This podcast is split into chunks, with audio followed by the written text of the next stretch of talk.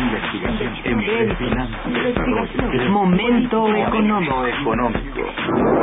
Radio UNAM y el Instituto de Investigaciones Económicas presenta Momento económico. Un espacio para charlar sobre temas económicos que le interesan a usted. Acompáñenos. Muy buenos días, bienvenidos a Momento Económico, coproducción del Instituto de Investigaciones Económicas y Radio Universidad. Les saluda Irma Manrique, investigadora del Instituto de Investigaciones Económicas, hoy jueves 23 de mayo de 2019. El tema que abordaremos el día de hoy es análisis del desarrollo económico de México, para lo cual contamos con la valiosa presencia de nuestro compañero y amigo, el doctor Ernesto Bravo Benítez. Seas bienvenido, Ernesto. Muy buenos días. Muy buenos días, doctora. Buenos días, Radio Escuchas. Nuestros teléfonos en el estudio son 55 36 89 89 con dos líneas. Asimismo, les invitamos a comunicarse desde el interior de la República al teléfono LADA sin costo 01800 505 2688. La dirección de correo electrónico para que nos envíen sus mensajes es una sola palabra momentoeconómico arroba unam.mx. También pueden escucharnos a través de la página de internet www.radio.unam.mx y www.iis.unam.mx de nuestro invitado.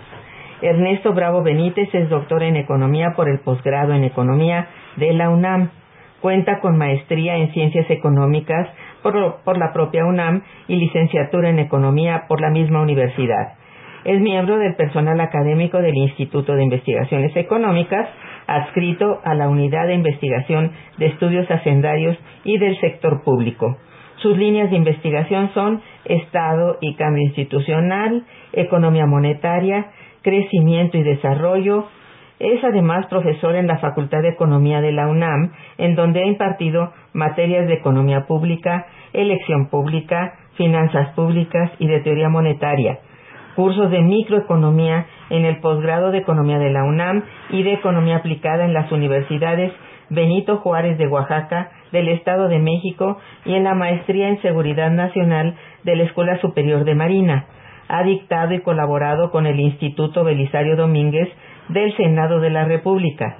Tiene publicado un libro en coordinación, La crisis económica mundial, con el Instituto Politécnico Nacional en la Escuela Superior de Economía y varios capítulos escritos en libros diversos y artículos publicados en revistas nacionales y extranjeras. Tenemos que el próximo, los próximos días 28 y 29 de mayo tendrá lugar en el Instituto de Investigaciones Económicas de la UNAM el vigésimo quinto Seminario de Economía Mexicana. Se trata de un seminario de gran tradición en nuestro instituto que siempre ha tenido como objetivo principal abordar y analizar los principales retos y problemas por los que atraviesa nuestra economía. El día de hoy contamos con la presencia de uno de los participantes de este evento académico, quien nos ayudará a conocer el estado que guarda actualmente nuestra economía. Cedo la palabra a nuestro invitado para que antes que todo nos hable de cómo se ha comportado la economía mexicana en esta casi ya primera parte del 2019 y en un contexto, por así decirlo, aún de inicio de sexenio. Claro que sí. Muchas gracias, doctora. Bueno, efectivamente nos convoca el Instituto a la 25 edición de nuestro seminario de Economía Mexicana, que lo retomamos después de nueve años de haberlo eh, suspendido y que, bueno, a final de cuentas regresamos porque la coyuntura y la condición estructural de la economía mexicana eh, exige de los analistas, de los investigadores del instituto una opinión, una propuesta en términos de lo que estamos viviendo tanto como país en lo económico, en lo social y en lo político.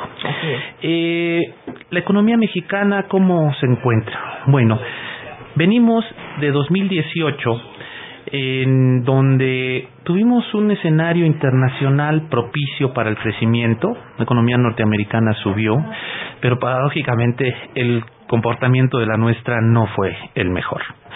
Eh, ahora cambian las condiciones, el escenario internacional se complica, se prevé una desaceleración tanto de Estados Unidos como de China y de la Unión Europea. Y bueno, pues eso junto con las guerras comerciales pues está atizando un poco la volatilidad de los mercados financieros. Y finalmente el Fondo Monetario Internacional ha ajustado a las bajas las a la baja las previsiones de crecimiento de la economía mundial. Entonces eh, finalmente esa eh, matriz internacional nos está condicionando internamente y bueno en lo que llevamos de registros oficiales en términos de los grandes indicadores también hay claroscuros no en este casi primer semestre eh, de la actual administración, si consideramos el mes de diciembre, ¿verdad? Eh, es un arranque, ha sido un arranque difícil, ¿verdad? Muy difícil. Eh, sin embargo, si se contextualiza con respecto a, los inicios de varias administraciones anteriores, digamos, si bien el resultado no es tan positivo, pues no es negativo como sí lo fue en las administraciones, imagínense, de, Ernesto Cedillo en el 95, de Vicente Fox en el 2001, en donde se tuvo la crisis de Enron y la caída de las Torres eh, Gemelas. Eh, bueno, en 2007 no fue un inicio tan difícil para Calderón, pero se pospuso un poco esto con la crisis de 2008 y 2009. Nada más nos tardamos un poquito en volver a vivir digamos, una crisis como las que se vivían a inicios del sexenio. Eh, con Peñanito finalmente no se tuvo un problema tan fuerte en 2013, sin embargo, a mediados de la administración, finalmente la falta de resultados de sus reformas estructurales también gestaron un clima, digamos, eh, recesivo, incluso que obligó a un recorte presupuestal muy importante, dado que los requerimientos históricos financieros del sector público se nos habían eh, finalmente prácticamente llegado y superado el 50% del PIB, lo que implicó que, nuestra deuda soberana fuera penalizada por las calificadoras internacionales. Eh, sin embargo, como decimos, no digamos, no es tan malo el saldo, sobre todo porque, bueno, por ejemplo, la inflación se mantiene controlada, ¿no? Eh, ronda los 4%, el 4% de incremento que está dentro de las metas del Banco de México. Eh, en términos del desempleo, la tasa de desempleo, pues esta subió muy poco prácticamente, pero dado lo difícil del inicio de la actual administración, finalmente no ha sido muy importante eh, su crecimiento, ¿verdad? Por otra parte, bueno, pues sí eh, se tiene una menor eh, una menor eh, recaudación por concepto de eh, petróleo, no se ha eh, tenido el ingreso esperado y eso ha hecho que los ingresos presupuestales sean menores a lo previsto por el gobierno, también los ingresos tributarios porque ha habido devoluciones importantes en materia de IVA, lo que ha hecho que cayeran en relación a lo presupuestado, pero a diferencia de eso tenemos otros buenos datos fiscales. Por ejemplo, el hecho de que el déficit primario, ¿verdad? Es este el superávit primario se mantiene en un buen nivel, los requerimientos financieros para el, primer trimestre han sido menores, a final de cuentas, de lo presupuestado, ¿no?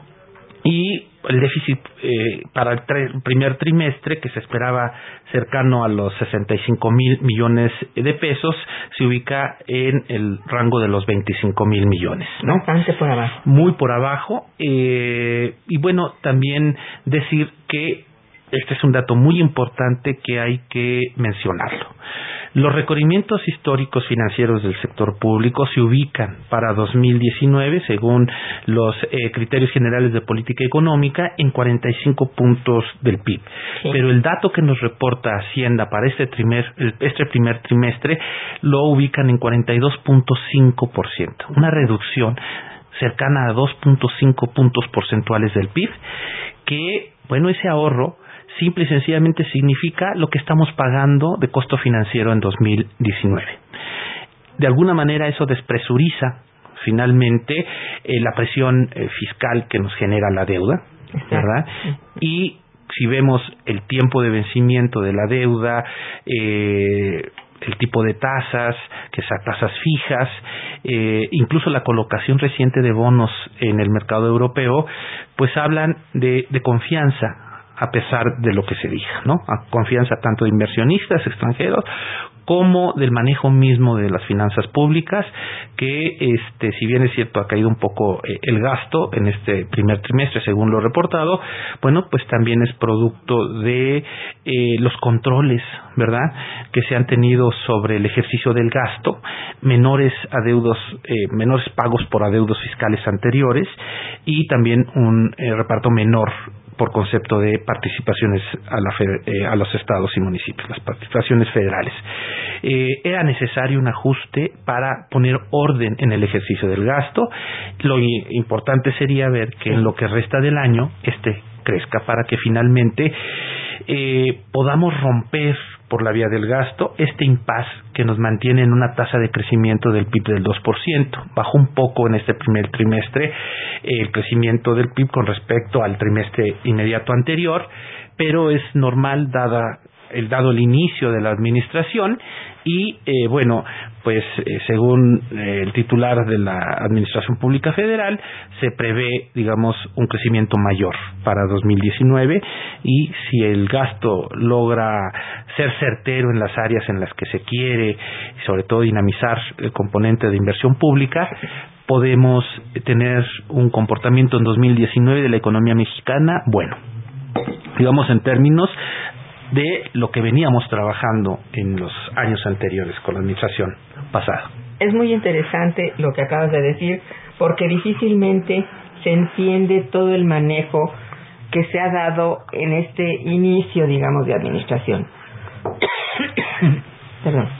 Eh, hemos tenido ciertamente eh, eh, ralentización, etcétera, que, que tú lo acabas de mencionar, es natural, y hasta un tanto previsible. Exacto. Y, y hasta, mm, de todas maneras, creo que eh, fue, un, eh, fue un inicio así pensar, que había que retomar todo y, bueno, darle un, un orden distinto. Y esto es algo que creo que no se ha entendido de bien a bien. Así es. Es importante, lo que acabo de decir es muy importante porque si bien no estamos, eh, digamos, empezando con gran bombo no era posible. No. Veníamos terminando una administración con muchísimos problemas. Así es.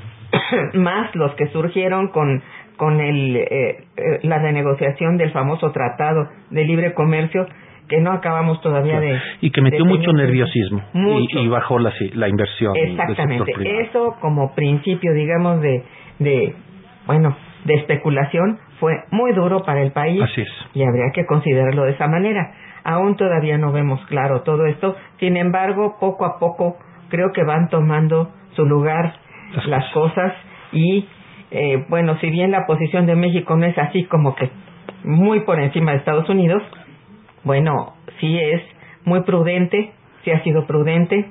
Así es. No, no creo yo que vaya a ser realmente el, la mejor forma de ir eh, tratando con Estados Unidos porque no se deja, este es un punto. Es muy difícil. Y que los problemas que plantea él, eh, este, el presidente de los Estados Unidos actualmente, pues hay que irlo tomando punto por punto porque eh, es muy difícil.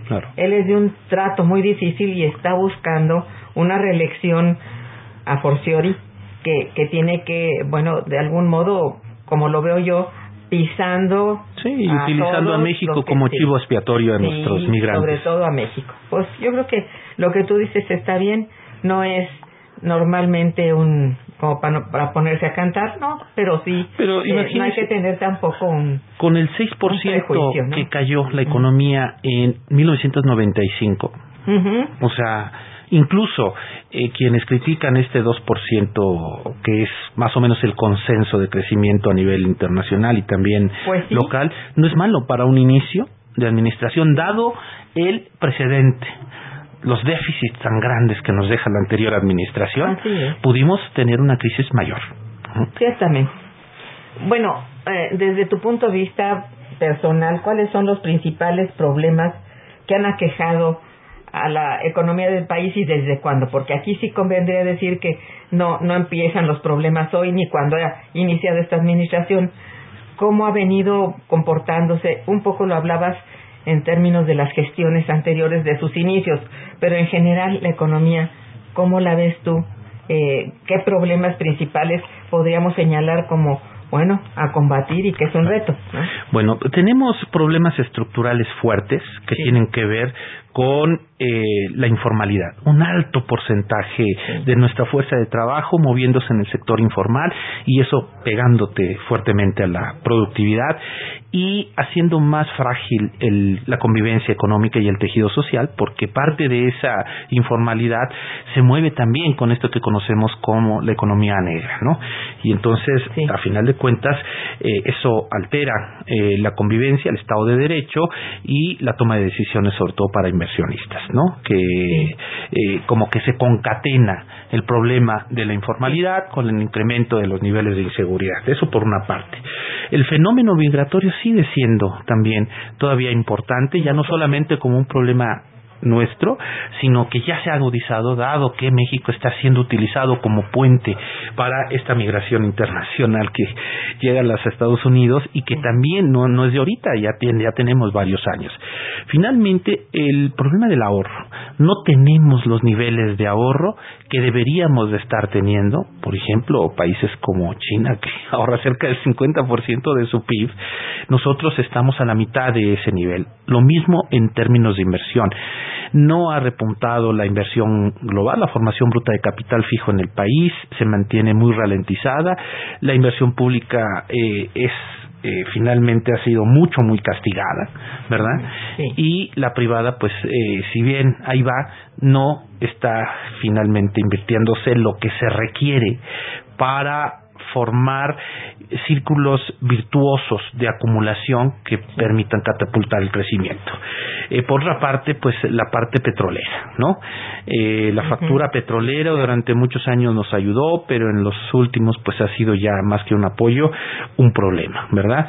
Estuvimos eh, en la administración anterior haciendo crecer la deuda de Pemex año tras año en un monto cercano a tres puntos porcentuales del PIB cada año. Es una cosa bárbara. Y que no se mostró finalmente en un relanzamiento de las condiciones productivas de la empresa o, bueno, por supuesto, un aligeramiento de su condición financiera. Al contrario, estos son factores estructurales que están presionando tanto las expectativas de la economía mexicana como el diseño de la política económica y en particular del manejo de las finanzas públicas.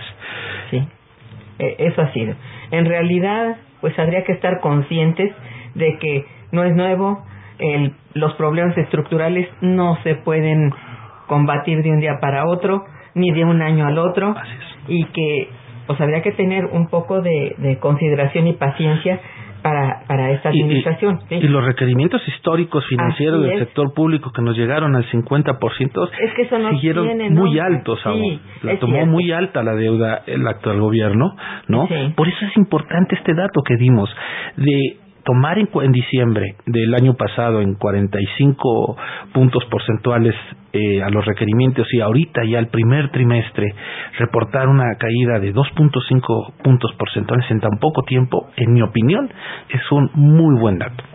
Sí, sí, es buen dato y es un esfuerzo muy, muy fuerte. y claro, el esfuerzo pues es para todo el país, habría que decirlo y bueno, no estamos para estar soportando tampoco muchas cosas, el, el, en general el pueblo de México está en graves problemas, hay demasiada, este, eh, como dices tú, el, la migración de, de la economía formal hacia la informal es excesiva por razones obvias, ¿verdad? No hay forma de levantar la, la economía formal porque las inversiones, tanto privadas como públicas, las públicas no sirven de, digamos, de, de, de, arrastre. a las privadas como siempre es así.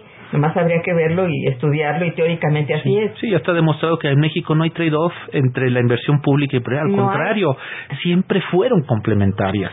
y mientras el gobierno no suelte finalmente en la parte de inversión el gasto... Esto es muy importante la iniciativa privada no va a responder como queremos que responda. Ahora, está planteado en el PF, en el, en el eh, presupuesto de egresos de la Federación, que el gasto disminuye.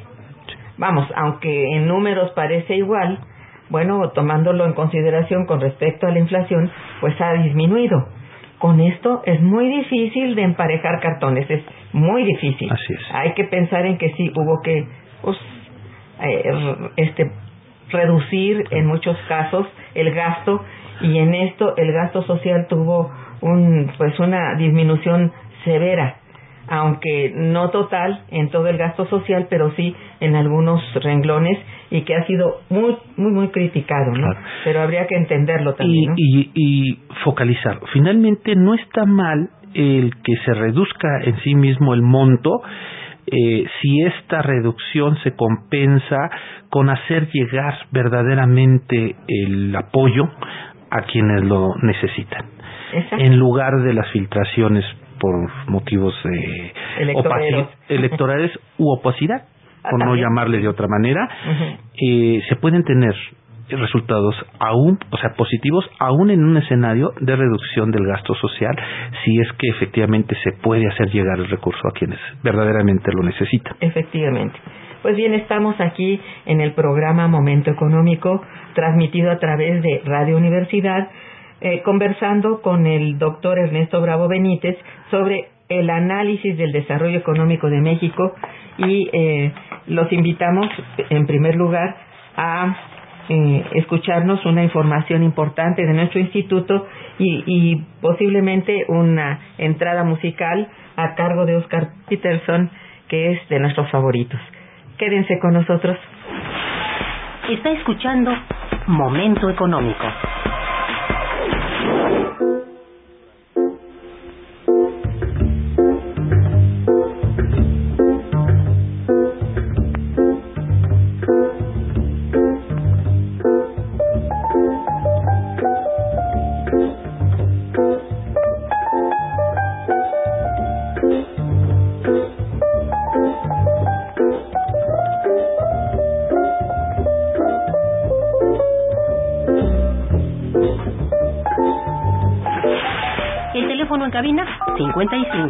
36 89 89.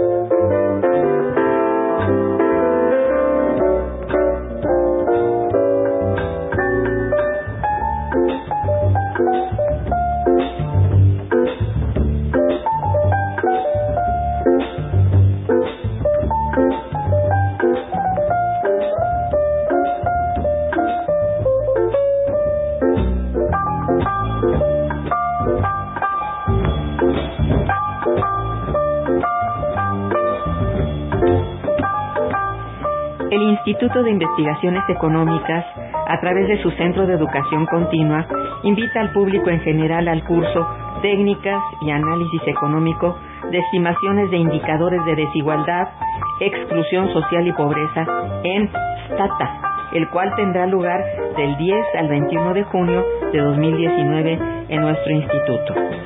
El curso está compuesto por seis módulos con 30 horas de duración, distribuido en 10 sesiones, impartidas de lunes a viernes de 17 a 20 horas. La fecha límite de inscripción será el 31 de mayo de 2019. Para mayores informes e inscripciones, comunicarse al Centro de Educación Continua y proyectos de vinculación a los teléfonos 5623-0084 y 0085. Comuníquense y asistan.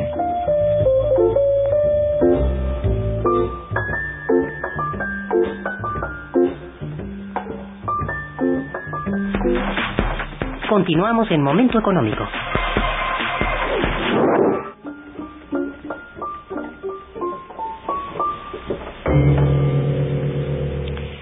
Bien, eh, dicho todo lo anterior, me gustaría que hagas tú una, bueno, una breve síntesis sobre alternativas con las que cuenta el país para combatir esta ralentización en la economía en, este momento que se encuentra.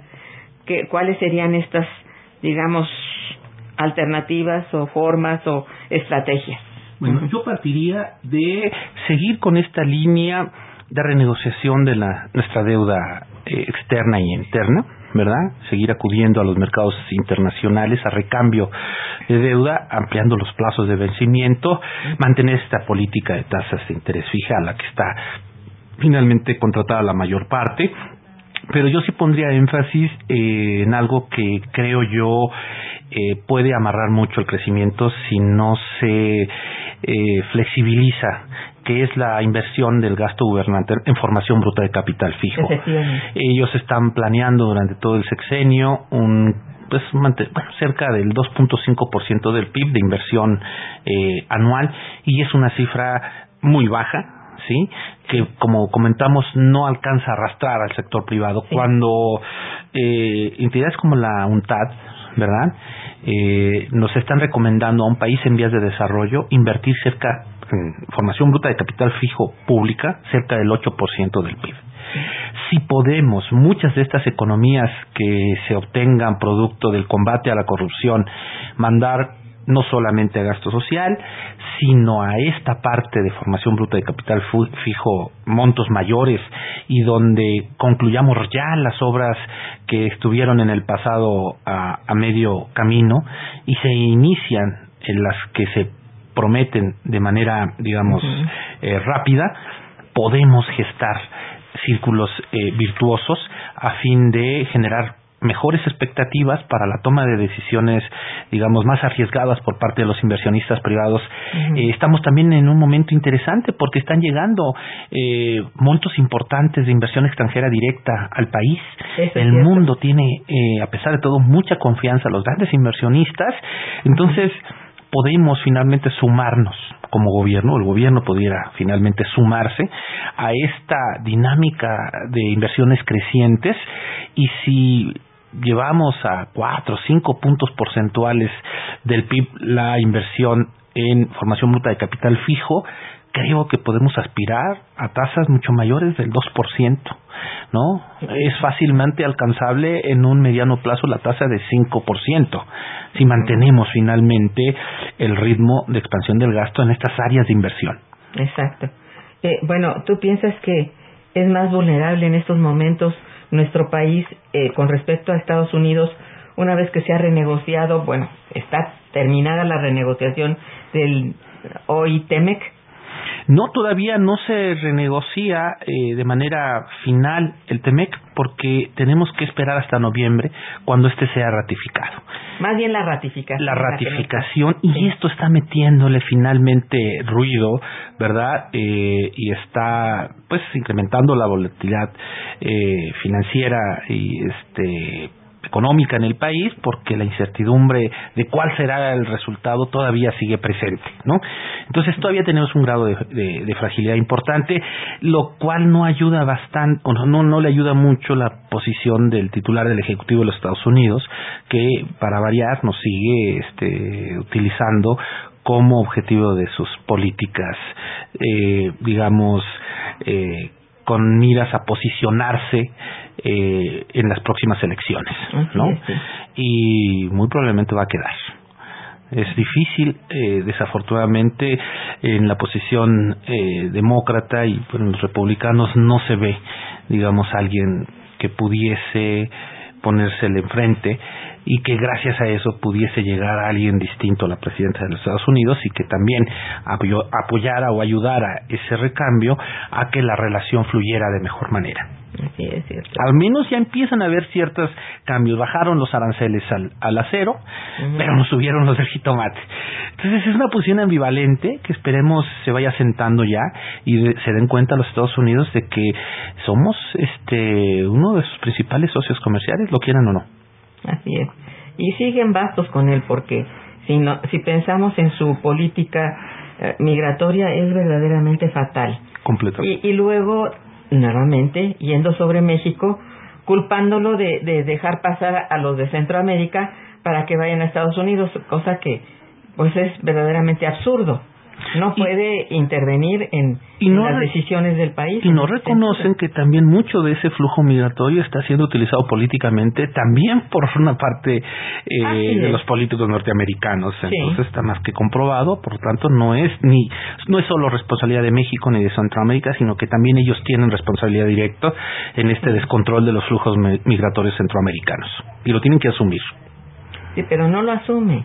Eh, lo malo es que en sus peroratas, digamos, para este hablar frente a la gente que serán sus futuros electores, voltea la verdad o, voltea los argumentos de manera de que de todos modos México resulte responsable por toda esa gente que quiere pasar a los Estados Unidos. Pues bueno, este, hay que batallar con eso. Pero por eso el gobierno federal tiene que hacer una activa campaña, ¿sí?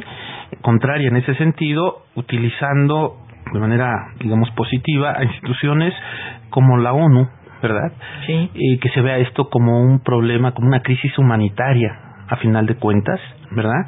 En donde los actores tienen que ser más responsables y ver esto como un fenómeno mucho, muy complejo, de carácter global, ¿verdad? Global, claro. Y que así globalmente eh, se requiere, eh, digamos, actuar más allá de posiciones maniqueas, ¿verdad? Así es. Este, y, pues agresivas hacia alguna de las partes, ¿no?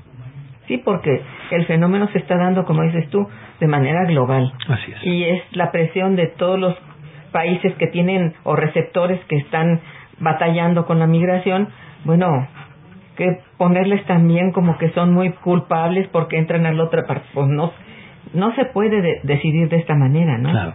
Y además obvían un hecho inobjetable. La globalización es globalización porque implica una dinamización en el movimiento de los factores de la producción, de todos, y también del factor trabajo. Entonces es algo a lo que no han querido finalmente acceder o aceptar y tenemos que empezar con políticas globales que regulen a los, a los flujos migratorios. ¿No? Esto es una llamada de atención para la comunidad internacional incluso. Efectivamente, así es. Mira, hemos recibido algunas llamadas de nuestros radioescuchas. Si tú me permites, voy a, leerlas. Eh, la señorita Rebeca Aldama felicita, te felicita mucho y también al programa, lo cual agradecemos. Dice, el crecimiento económico no puede ser inmediato después de cómo, cómo otras administraciones dejaron al país. Exacto. Así es. Hay que tener paciencia y esperar resultados y ojalá la siguiente administración tenga un proyecto nacional de industrialización para seguir buscando el crecimiento del país. Bueno, es un buen deseo. En ese sentido va ya este lo que se conoce del plan este nacional, de desarrollo pone a la política industrial eh, en el centro, ¿no? Del diseño de la política económica. Esperemos que que se concatene con programas específicos que la hagan realidad. Exactamente. El señor Manuel Munguía también eh, felicita, te felicita mucho y también al programa. Gracias, señor Munguía. Dice, el desarrollo de México se contrapone a los intereses oligárquicos financieros. No es justo que en, su, en seis meses presionen que se arregle el saqueo que por más de 30 años se llevó a cabo en México con un modelo que ni siquiera Pinochet quiso imponer en Chile. Lo que hablamos, finalmente hay condiciones estructurales que se fueron gestando por el mal manejo eh, de la economía en las administraciones anteriores de corte neoliberal, que ahora está costando mucho finalmente enfrentarlas. Aquí, mm, mira, vale la pena que hablemos de cuáles son los grandes temas que se abordarán en este vigésimo quinto seminario de economía mexicana. Así, a grandes rasgos. Claro que sí. Pues este 25 Seminario de Economía Mexicana a realizarse entre el 28 y 29 de mayo, dado que se pospuso por la crisis, eh, la contingencia ambiental que tuvimos la semana pasada, pues eh, está dedicado a analizar los retos de la economía mexicana, presentes y futuros, con la idea de eh, pues apuntar hacia un nuevo modelo de desarrollo, ¿no? Esto que estamos comentando. Para eso se establece, bueno, se eh, presentan seis mesas de trabajo que abordan, digamos, estas aristas complejas para el diseño de una estrategia alternativa.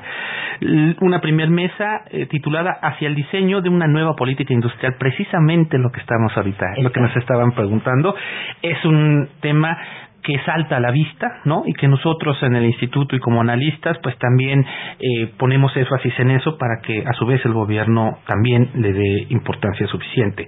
Otra mesa es sobre el desarrollo tecnológico, una tercera sobre las condiciones laborales y combate a la pobreza, una cuarta mesa dedicada a las perspectivas macroeconómicas, a las finanzas públicas y a la dimensión territorial del desarrollo. Una quinta mesa, precisamente de aspectos externos, que tiene que ver con el bueno, del Telecan al Mexcusa y la nueva integración intercontinental. Y finalmente nuestra sexta y última mesa tiene que ver con los, recursos naturales y el escenario internacional, las guerras comerciales y los flujos migratorios, precisamente de lo que estamos hablando. estamos tratando de cubrir eh, este, de una manera muy general la temática, como decíamos, de reto hacia el futuro inmediato y un poco más allá, digamos, de manera de dejarlos bueno, pues de alguna manera eh, avanzar, ¿no? Claro. Dejar las puntas, ¿no? Las puntas de, de, de, de inicio, porque no estamos creyendo que esto se va, como decíamos, a solucionar en un año o dos. Y hay que tener un poco de paciencia porque eh, los retos son muy grandes. Fueron 37 años, ¿verdad? De un olvido, de un alejamiento, de el no entender que la economía mexicana era una economía en vías de desarrollo, plagada de fallas del mercado, ¿verdad? Que si bien también el Estado tenía sus propias fallas, eran mucho mayores las de mercado y que la evidencia histórica anterior nos mostró esto y gracias a que el Estado intervino, pudimos durante 50 años crecer a tasas del 6.5% real durante 50 años. Y en este modelo, en 37 años, crecimos al 2%. Y si eso le resta los 12 millones de mexicanos en el exterior y el crecimiento poblacional, el saldo es, es, es, de cero, ¿no? En términos de crecimiento y de desarrollo. Así es. Bien, este, pues vamos a hacer un breve corte informativo y musical dentro de unas preguntas. ¿Cuál sería tu propuesta en todo caso para el gobierno en turno en materia de política económica? Eh, como quieras tú proponerlo en partes o así en globo. Sí. Bueno, yo eh, lo que por principio mandaría a la sociedad, a la iniciativa privada, son señales de transparencia en el ejercicio presupuestal como una primera gran medida para acercarnos a los otros sectores en donde ellos deben de tener confianza del que, de que el quehacer gubernamental va a atender las áreas prioritarias de manera transparente. ¿sí?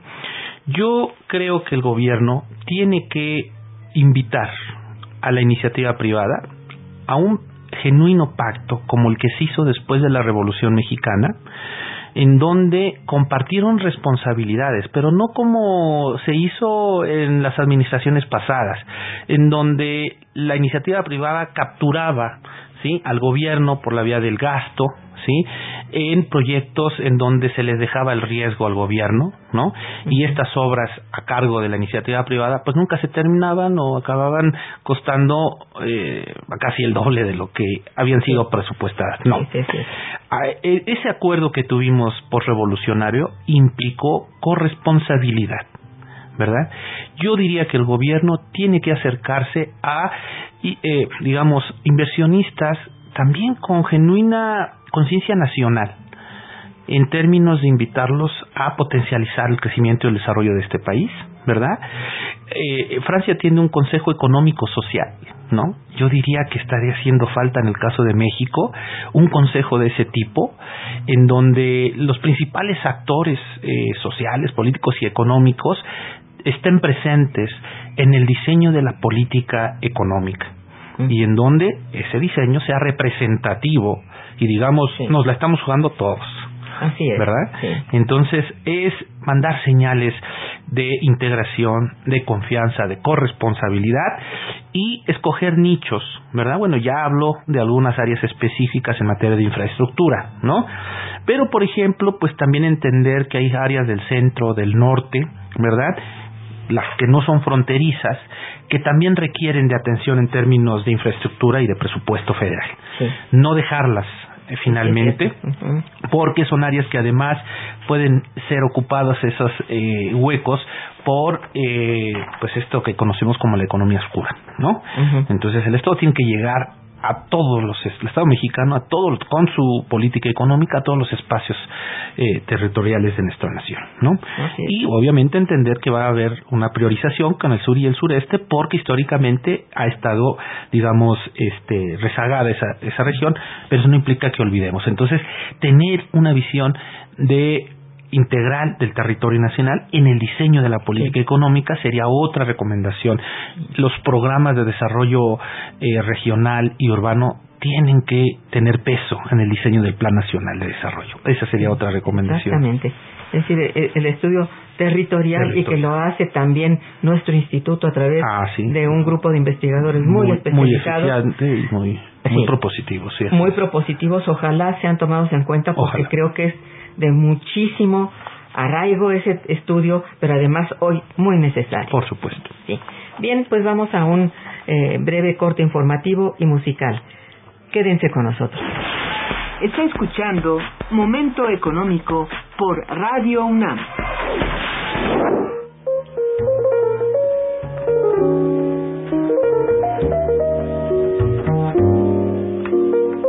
El Instituto de Investigaciones Económicas, a través de su Centro de Educación Continua, invita al público en general al curso, al curso taller Sistemas Complejos aplicados a la economía y fenómenos sociales, el cual tendrá lugar a partir del 20 de agosto de 2019 en el Instituto. El curso está compuesto por cinco módulos con 30 horas de duración, distribuido en 10 sesiones impartidas los martes de 16 a 19 horas. La fecha límite de inscripción será el 9 de agosto de 2019. Para mayores informes e inscripciones, comunicarse al Centro de Educación Continua y Proyectos de Vinculación a los teléfonos 5623 0084 y 85 en un horario de lunes a viernes de 9 a 4 de la tarde. Comuníquense y asistan teléfono en cabina es el 55 36 89 89.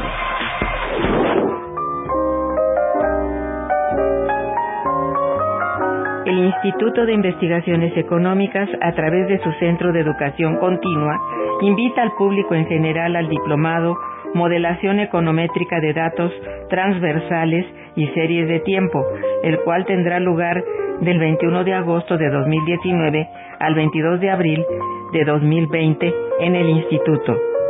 El curso está compuesto por 12 módulos con 240 horas de duración, distribuido en 60 sesiones impartidas los miércoles y viernes de 17 a 21 horas. La fecha límite de inscripción será el 9 de agosto de 2019. Para mayores informes e inscripciones, comunicarse al Centro de Educación Continua y proyectos de vinculación a los teléfonos 56 23 00 84 y 85 en un horario de lunes a viernes de 9 a 4 de la tarde. Comuníquense y asistan.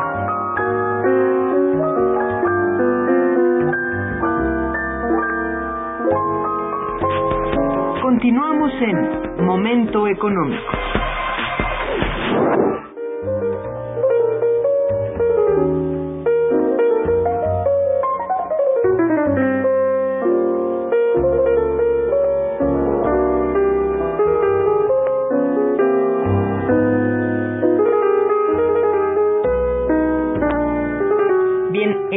¿Cuáles serían los retos mayores que debiera enfrentar la economía en esta segunda mitad del año?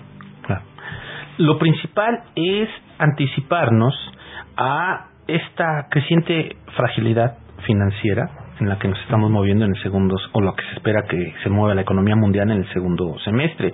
Está desacelerándose la economía este, del mundo y también de los Estados Unidos. También controlar un poco el tema de la inflación. En el mes de abril eh, se nos subió un poco de ese 4% que habíamos bajado en el primer trimestre, ¿no?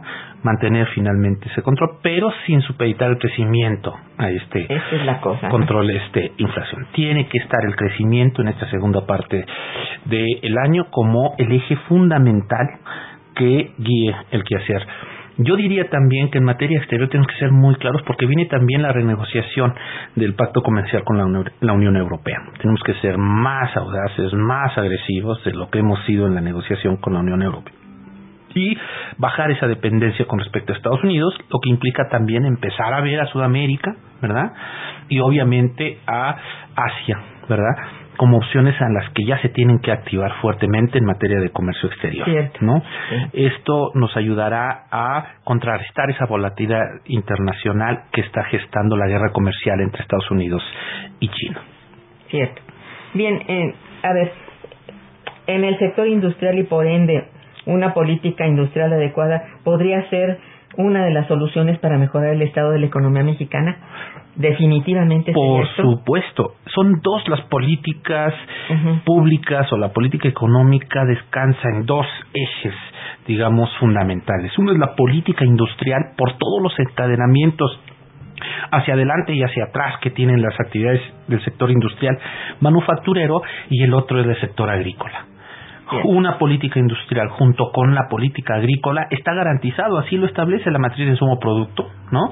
Los eslabonamientos que tienen estos dos grandes sectores hacia la mayor parte de los subsectores de la economía está más que demostrada. Entonces, nos hace falta un buen programa de política industrial junto con un muy buen y agresivo, incluso más todavía agresivo programa de política agrícola. Y máxime a raíz de las decisiones que tomó Estados Unidos en términos de subir los aranceles al jitomate. Bueno, de esas Como puede ser el jitomate o cualquier otro. El aguacate, el jitomate, siempre van a encontrar este algún argumento. Y si nosotros tenemos una política agrícola seria, eh, robusta, prospectiva, no vamos a tener, no vamos a negociar en posición de fuerza con respecto a la política comercial, ya sea de Estados Unidos o de cualquier otro socio comercial. Así es. Tenemos aquí otras otras este, llamaditas. Mira, doña Hilda de San Román, una de nuestras radioescuchas más fieles, le saludo, dice felicito al invitado y al programa. Gracias, doña Hilda. Dice, ¿para qué rama de la economía va a beneficiar ¿Qué rama de la economía van a beneficiar estas inversiones extranjeras de las que se habla? Ok. Bueno, aquí tenemos también que ser cuidadosos, ¿sí? Es bueno que crezcan, pero necesitamos que en el Plan Nacional de Desarrollo, en la, en la digamos, el plan eh, industrial y como comentamos en el agrícola, se generen incentivos a fin de que esta inversión extranjera podamos canalizarla en las áreas que nos interesan. ¿sí? A través de incentivos eh, modular esos flujos para lo que comentamos, que se atiendan áreas estratégicas y se puedan generar dinámicas virtuosas. Tampoco nos sirve que venga la inversión porque sí, si esta viene a digamos, desplazar a inversionistas privados o no viene a las áreas que nos importan en términos de esta visión de mediano y largo plazo del desarrollo. Eso lo hacen muchas economías, ¿no? Hay que saber incentivo, lo hace China, lo hacen los Estados Unidos, lo hace Europa. Ellos dicen sí, pueden venir, ¿eh? pero si vienen a estas partes van a tener cierto trato.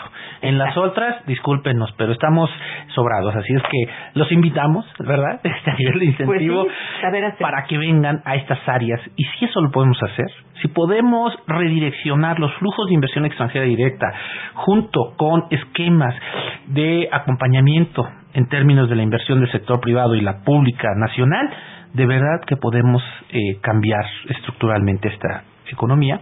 Sí, claro. Yo creo que tienes toda la razón. También don la misma señora Hilda de San Román eh, este dice ¿Qué pasó con el seminario que se llevaría a cabo en la semana pasada en el instituto?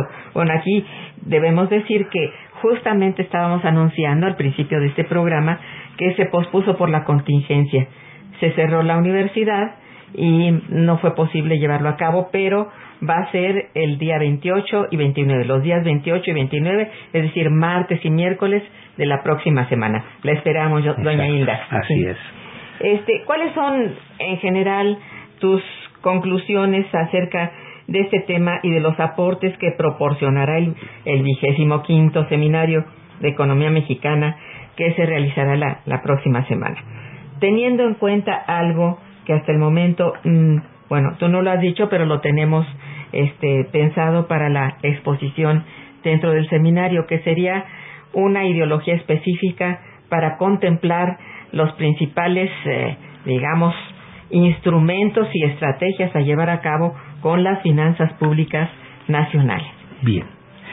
Ok, pues lo que pretende finalmente este seminario es prospectar alternativas, opciones de desarrollo ante el fracaso de la estrategia neoliberal que ha vivido este país. ¿no? También hacer conciencia de que atacar estos problemas lleva tiempo, ¿sí? Establecer una nueva política de desarrollo nos va a llevar tiempo y tenemos que ser pacientes, ¿verdad? No dejar de trabajar, pero sí ser pacientes, ¿verdad?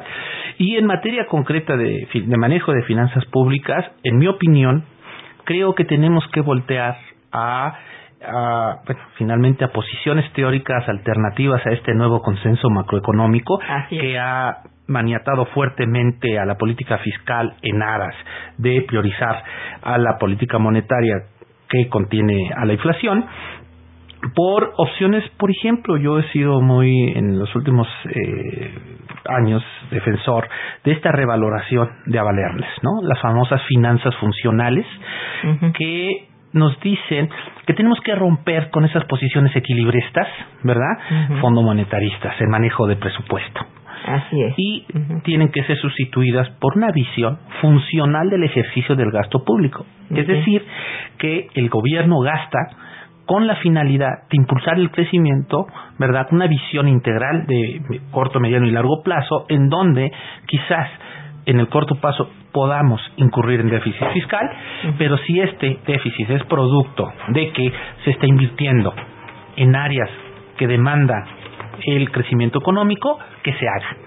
Entonces, tener una visión mucho más flexible en el manejo de las finanzas públicas y no, eh, digamos, eh, movernos en esta camisa de fuerza en la que nos movieron las recomendaciones eh, del Fondo Monetario Internacional de exigir a todo a toda costa bueno ya ni siquiera a final de cuentas el equilibrio presupuestal sino hasta el superávit fiscal no este no un país con los déficits de desarrollo que tiene eh, nuestra economía nuestra sociedad eh, exige que el diseño de la política económica y fiscal en particular sea mucho más proactiva, ¿verdad? Exactamente. Y que los déficits se tenga finalmente que incurrir en ellos porque van a ejercer un gasto en las áreas prioritarias que nos van a detonar crecimiento y que con ese crecimiento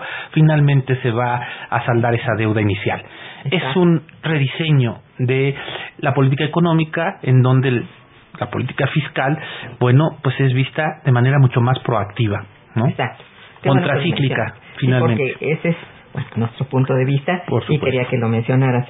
Bueno, hay algunas llamadas aquí que aunque ya hablaste de esto, que qué opinas de sobre el desempeño de Andrés Manuel López Obrador en estos meses. Creo que lo dijiste al principio. Si puedes decirlo brevemente, sería muy bueno.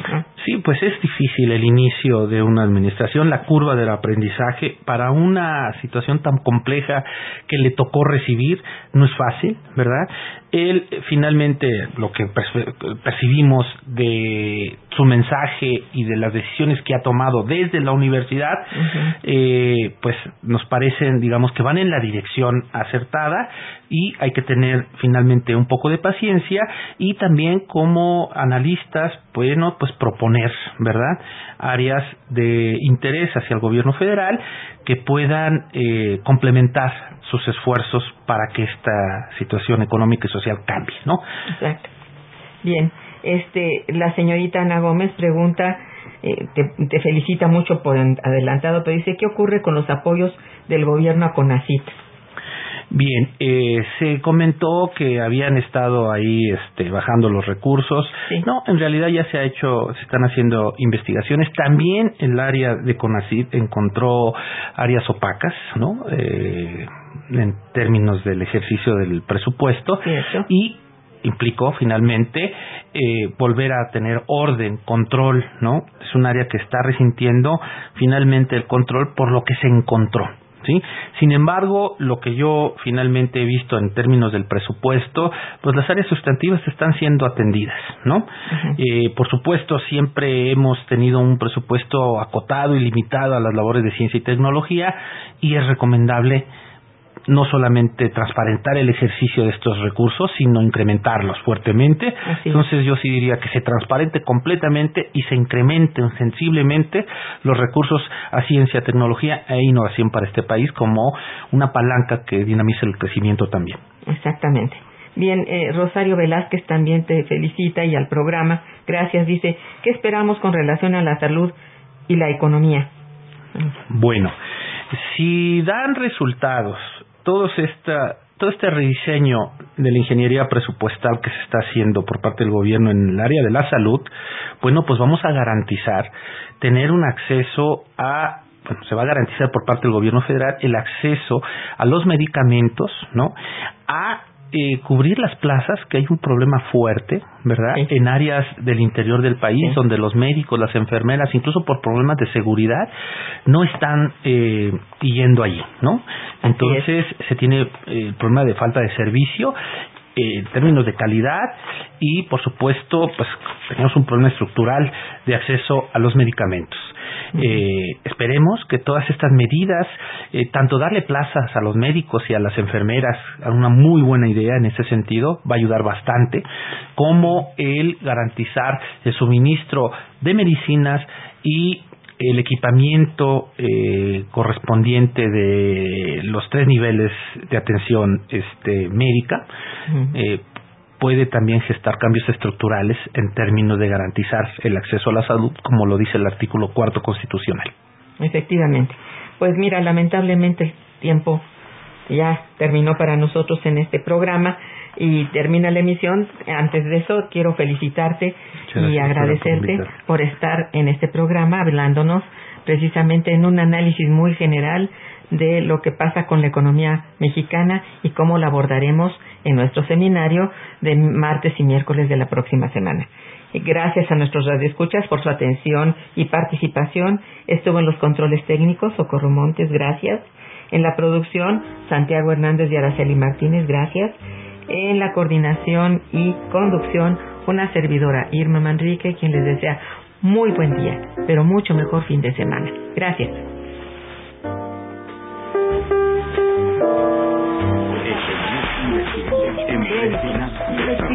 Momento económico. Radio UNAM y el Instituto de Investigaciones Económicas